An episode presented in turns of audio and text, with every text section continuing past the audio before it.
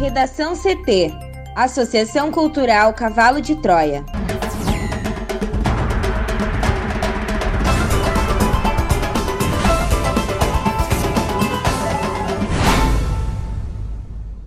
Agora, no Redação CT.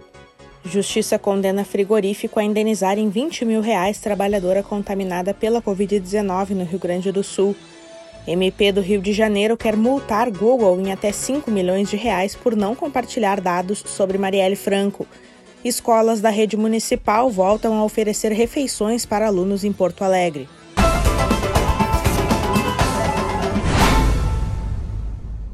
Eu sou a jornalista Amanda Hammermiller, este é o Redação CT da Associação Cultural Cavalo de Troia. Céu ensolarado em Porto Alegre, a temperatura é de 25 graus. Boa tarde. E o Dia das Crianças deve ser ensolarado e com temperaturas altas na maior parte do território gaúcho.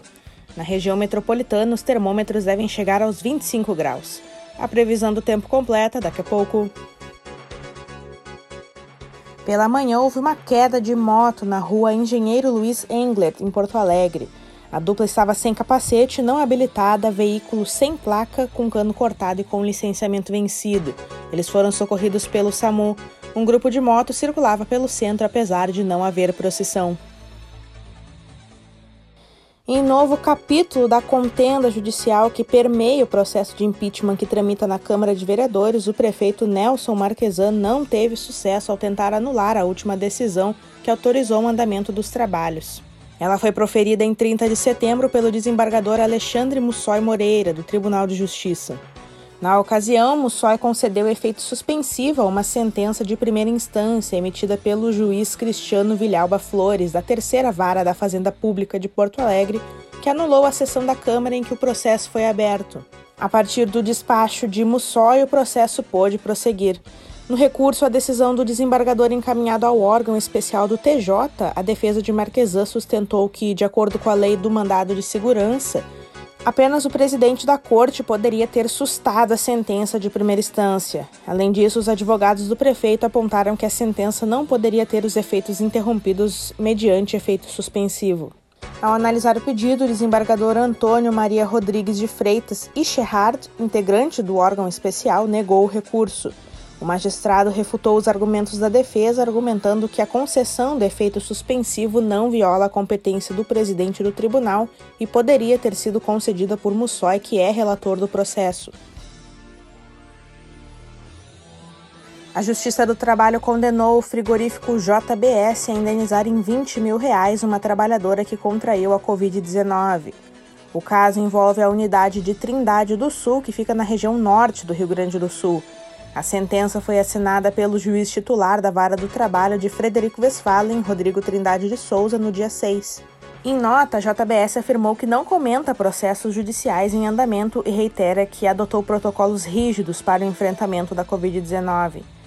Na sentença, o juiz considera o caso como doença ocupacional. O magistrado afirma que, mesmo não sendo possível determinar onde aconteceu a contaminação, isso fica presumido devido à elevada exposição da trabalhadora. Em junho, a Justiça do Trabalho determinou o afastamento de todos os funcionários da JBS em Trindade do Sul de forma temporária por 14 dias. A decisão também determinou que a empresa aplicasse testes de coronavírus em todos os trabalhadores. Na época, a determinação atendeu a um pedido do Ministério Público do Trabalho. Em abril, a Justiça já havia determinado que a empresa tomasse medidas como afastamento de funcionários com suspeita da doença. A Polícia Civil investiga o desaparecimento de uma mulher de 32 anos em Santa Maria, na região central do Rio Grande do Sul. Imagens de câmeras de segurança divulgadas pela polícia hoje mostram a dentista Bárbara Machado Padilha entrando na loja de conveniência de um posto de combustíveis.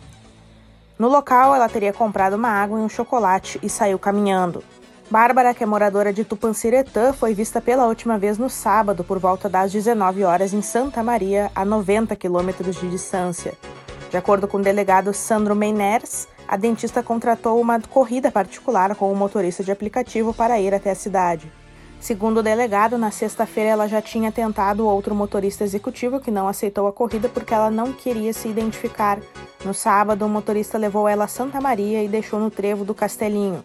Depois de sair do poço, a dentista desceu em direção à rua Oswaldo Cruz, margeando um viaduto pela parte de baixo e não foi mais vista. Ela levava apenas dinheiro e o celular que está sem sinal. A polícia percorreu a região, mas não encontrou outras câmeras de segurança que mostrassem Bárbara. O sigilo das mensagens da dentista foi quebrado, mas a polícia não encontrou nenhuma pista do desaparecimento.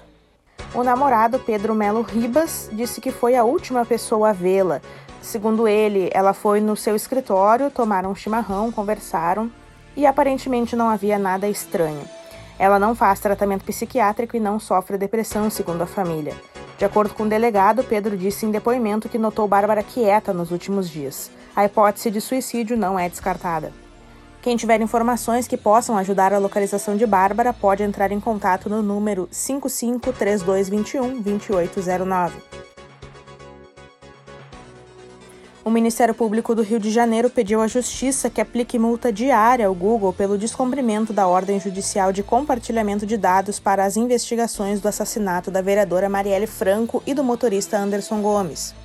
Para a promotoria, as informações são consideradas vitais para a identificação dos mandantes do crime que ocorreu no dia 14 de março de 2018. Em documento protocolado junto à Quarta Vara Criminal do Rio, na quinta, dia 8, o MP Fluminense pede que a multa seja fixada em 100 mil reais até o limite de 5 milhões de reais e contada desde o dia 27 de agosto de 2018, data da primeira ordem judicial deferida sobre o tema. Além disso, os promotores defendem que a execução da multa seja realizada mediante penhora online das contas bancárias da empresa. Em nota, a promotoria frisou que o Google se recusa a dar cumprimento às ordens judiciais em afronta ao Poder Judiciário. O compartilhamento dos dados no caso Marielle Anderson chegou a ser analisado pelo Superior Tribunal de Justiça no âmbito de um recurso do Google, que pedia anulação de decisões da Justiça Fluminense que, determinaram à empresa o fornecimento de IPs que efetuaram pesquisa no buscador com determinadas expressões nos dias que antecederam o assassinato de Marielle e Anderson. O pedido do Ministério Público inclui ainda dados de quem passou pelo pedágio da via Transolímpica na zona oeste do Rio no dia 2 de dezembro de 2018, data em que a presença do carro usado no crime foi identificada naquele local. No entanto, no fim de agosto, a terceira sessão da corte decidiu que o Google deve ser obrigado a entregar os dados de usuários para os investigadores do caso Marielle Anderson. O relator do caso no STJ, ministro Rogério Schett, considerou que a ordem judicial para a quebra do sigilo sobre pesquisa em determinada região e em período de tempo específico não se mostra uma medida desproporcional, nem representa risco à privacidade e intimidade dos usuários, já que se destina a apurar crimes gravíssimos. A empresa recorreu então ao Supremo Tribunal Federal, alegando que a decisão do STJ cria risco à privacidade e viola direitos fundamentais protegidos pela Constituição. O recurso não tem data para ser analisado. Os mergulhadores especializados da Marinha Polonesa iniciaram nesta segunda-feira uma operação sem precedentes para desativar uma das maiores bombas da Segunda Guerra Mundial, descoberta no fundo de um canal de navegação lançado por um avião britânico em abril de 1945 durante um ataque a um contratorpedeiro alemão. O enorme artefato de mais de 5 toneladas, conhecido como Tal Boy e capaz de causar um mini terremoto, foi localizado em setembro do ano passado durante a dragagem desta rota no acesso ao porto localizado no extremo noroeste da Polônia. A operação deve durar cinco dias. Durante esse período, a circulação e o tráfego marítimo serão suspensos nessa cidade portuária e fronteiriça de 40 mil habitantes espalhados por 44 ilhas.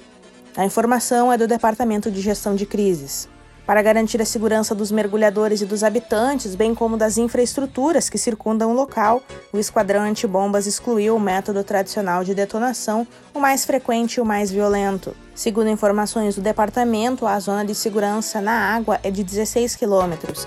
Para essa bomba de mais de 6 metros de comprimento, carregada com 2,4 toneladas de explosivos, cuja potência equivale a 3,6 toneladas de TNT. Por isso, o esquadrante bombas optou pela combustão da carga explosiva a uma temperatura abaixo do limiar de deflagração. Consiste em instalar no corpo do artefato um dispositivo acionado remotamente que terá como objetivo perfurar a carcaça da bomba e iniciar a combustão. O esquadrão antibombas do local vem usando esse método rotineiramente há cinco anos para bombas menos poderosas encontradas nas proximidades do canal. O local foi, durante a Primeira e a Segunda Guerra Mundial, uma das bases mais importantes da Marinha Alemã no Báltico. Vamos agora com a previsão do tempo. A semana começa com um alerta para parte do Rio Grande do Sul. Mais um ciclone extratropical se aproxima do estado nesta segunda-feira. A sua origem é na região sul e até o final do dia ele deve gerar uma nova frente fria que na terça se espalha para o noroeste gaúcho. As informações são da Somar Meteorologia. Dessa vez, o ciclone provocará apenas chuvas isoladas concentradas no litoral norte, desde Torres até Capão da Canoa, Xangri-Lá e Tramandaí. As temperaturas variam de 17 a 21 graus e todo o leste gaúcho poderá enfrentar ventos acima dos 50 km por hora.